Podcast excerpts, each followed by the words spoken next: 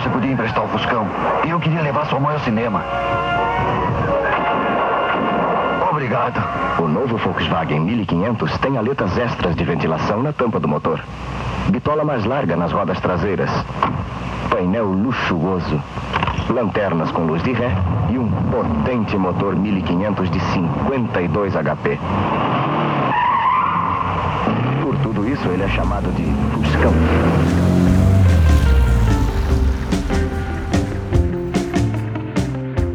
Quem é o brasileiro que nunca ouviu falar sobre o Fusca? Pode ter sido seu pai, pode ter sido sua mãe, pode ter sido seu avô, pode ter sido seu tio, não, Não sei. sei. Mas tenho certeza que alguém na sua família teve esse carro icônico da Volkswagen. É claro. Mas, senhoras e senhores, vocês sabiam que a criação desse simpático carro está diretamente relacionada com ele, Adolf Hitler? Sério? Ih, rapaz. Pois é, no episódio de hoje nós vamos contar a história secreta do Fusca, suas polêmicas, controvérsias e muito, muito mais.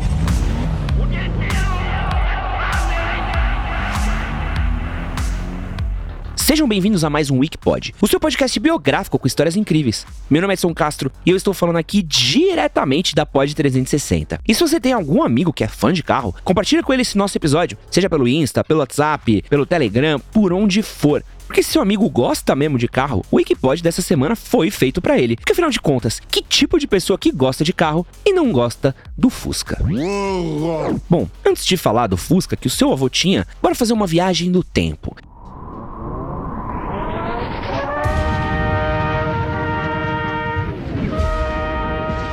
diretamente para a Alemanha dos anos 30. Naquela época, o país estava simplesmente devastado pela Primeira Guerra Mundial e enfrentava uma forte recessão. Não é à toa que tinha um dos piores índices de motorização da Europa. Ou seja, não tinha muitos carros em suas ruas. E além disso, a maioria das fábricas produzia carros de luxo caríssimos, todos montados à mão. Desde 1995, muitos países pensavam em um carro que tinha um conceito bem parecido com o do Fusca. Na Tchecoslováquia. Nossa, Tchecoslováquia. Acho que nunca tive que falar esse nome em voz alta. Na Tchecoslováquia, por exemplo, existiam os Tatras. Esses eram carros aerodinâmicos, resistentes e elegantes. Foram criados pelo engenheiro austríaco Hans Lendwinka, que era amigo do futuro criador do Fusca. A ideia de um carro parecido com um Tatra chamou a atenção de ninguém menos do que Ferdinand Porsche. E pelo sobrenome, você já sabe que carro que ele inventou, não é mesmo? Foi o Camaro. Brincadeira. Uh, claro que o Ferdinand Porsche é o criador da Porsche, né? Assim que ele montou o seu escritório, ele recebeu uma encomenda para uma linha de sedãs de luxo da empresa que um dia se tornaria a Audi. Por ironia do destino, o carro que ele projetou já tinha um design bem parecido com o que viria a se tornar o Fusca. Ô Fusquinha placa preta, velho. Em 1931, a Zundap, que era uma fabricante de motos, encomendou ao Porsche um carro popular alemão. Claro que o design ainda era bem distante do Fusca como nós conhecemos, mas ele tinha basicamente o mesmo conceito. E assim nasceu o Type 12. Infelizmente, a Zundap rompeu um contrato por falta de grana. Logo, esse projeto acabou não sendo continuado. Mas tudo mudou com a entrada da NSU, que encomendou ao Porsche um Volkswagen, um carro do povo. Usando tudo que ele aprendeu quando fez o modelo para a Zundap, o Porsche projetou um carro que é bem semelhante ao Fusca como a gente conhece hoje, principalmente quando falamos no formato aerodinâmico. Nasceu outro carro, o Type 32. Porém, novamente, a NSU não conseguiu grana o suficiente para começar uma linha de montagem, então, novamente, desistiram do projeto. Mas no ano de 1933, enquanto Porsche sofria para tirar esse projeto do papel, um dos maiores monstros da história e responsável por um genocídio em massa ascendia ao poder: Adolf Hitler.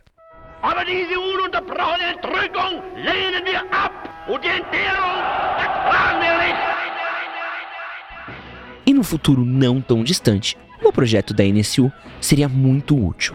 E agora você deve se perguntar: onde é que Hitler entra no meio dessa história toda? Não sei. Quando Führer tomou o poder, ele estava comprometido com a modernização do país e com a recuperação da economia alemã, principalmente na geração de empregos. Objetivos esses que acabaram custando a vida de milhões de judeus e outras minorias. No meio de seus delírios de grandeza, o ditador já sonhava com a ideia de um carro do povo.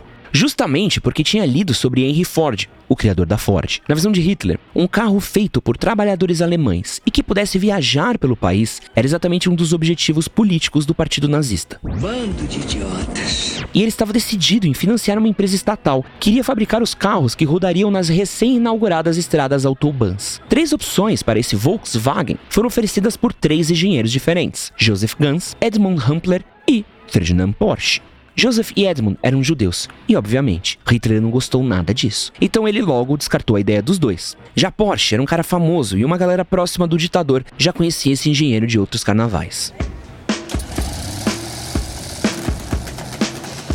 Ainda em 1933, Hitler e Porsche tiveram um encontro decisivo e o Führer tinha uma lista de exigências para o que viria a ser o seu carro do povo.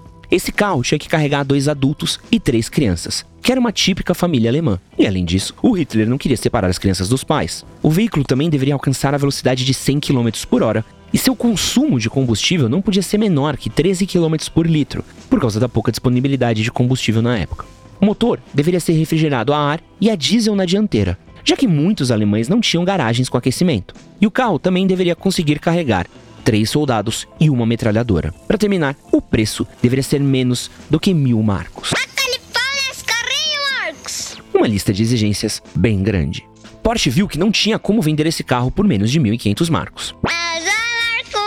E além disso, ele percebeu que era muito mais viável para ele fazer um motor traseiro movido a gasolina do que o que Hitler queria. De qualquer modo, o ditador não quis mudar a ideia sobre o preço do carro e Porsche teve que trabalhar com o que tinha em mãos. Que merda, hein? Assim, o Führer encarregou a Associação de Fabricantes de Automóveis Alemãs, ou ARDA, na sigla em alemão, para fazer esse projeto acontecer. Mas o que um dia viria a ser o Fusca mostrou vários problemas. Afinal, era um carro pequeno que teria que ter um grande desempenho. E para isso acontecer, soluções inteligentes e novas tecnologias foram inventadas. Um dos principais problemas era que a traseira era curta demais para dar espaço ao motor. Mas foi por causa desse problema que surgiu uma ideia genial: inclinar o motor levemente para dentro, o que economizava valiosos centímetros de capô. Foi também nesse processo que o Fusca ganhou a sua forma. Por exemplo, foram criadas chapas de metal curvado que encurtavam o capô dianteiro e a traseira corcunda. E isso deu ao Fusca sua aparência de besouro. Já sua suspensão era resistente e a carroceria sólida, o que reforçava a ideia de um veículo durável e popular. Olha o que acontece com seu Fusca quando você não usa peças originais Volkswagen. Agora olhe o que acontece quando você usa peças originais Volkswagen.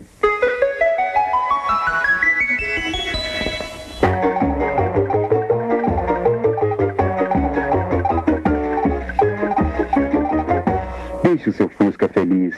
Use somente peças originais Volkswagen.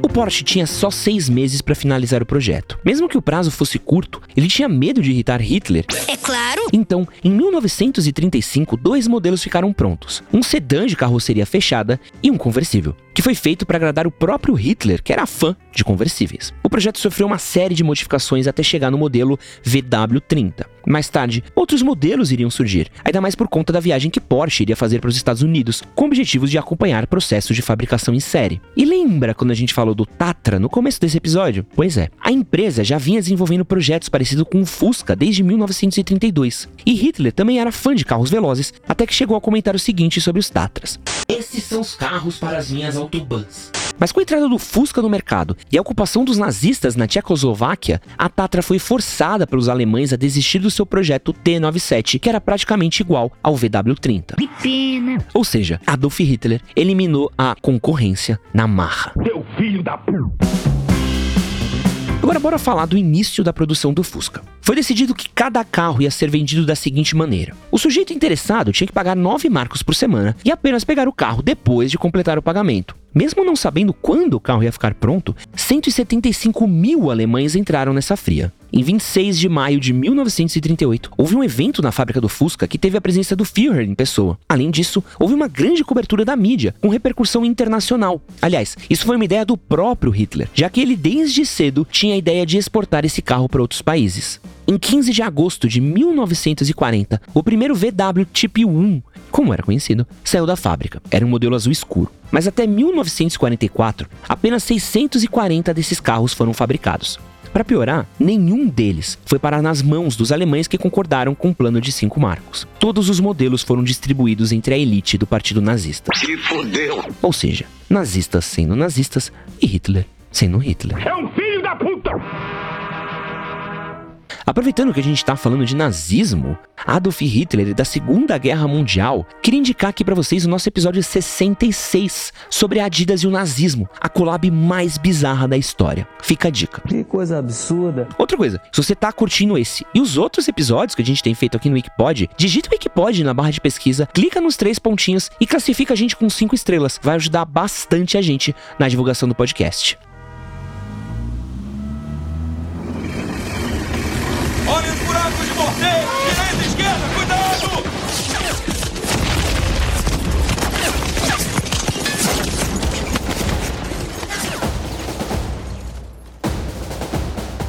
Não ia demorar muito para o tão aclamado carro do povo ser colocado a serviço dos nazistas na Segunda Guerra Mundial. A fábrica da Volkswagen acabou produzindo carros militares, usando a base do Fusca, coisa que o Porsche e o próprio Adolf Hitler já tinham imaginado. Esses Fuscas adaptados para uso militares eram bem peculiares. Um deles, inclusive, era uma versão alemã do que seria o futuro Jeep americano. Outro, conhecido como carro nadador, era um veículo anfíbio. Alguns outros modelos foram usados por oficiais em colônias alemãs na África, mas tudo isso teve um preço. Prisioneiros de guerras franceses e russos foram usados como mão de obra para a fabricação desses veículos.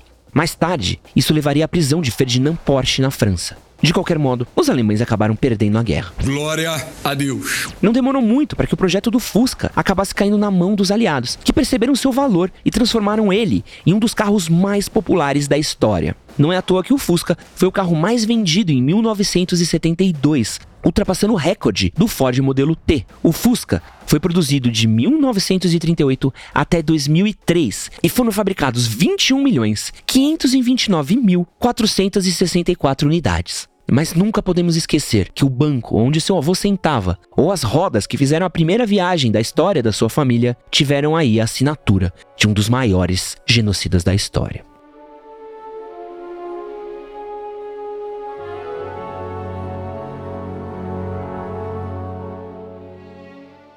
E se você quiser ouvir mais episódios do Wikipod, seja sobre celebridades, teorias da conspiração, histórias e muito mais, ativa o sininho, segue a gente e fica ligado para quando sair mais um novo episódio.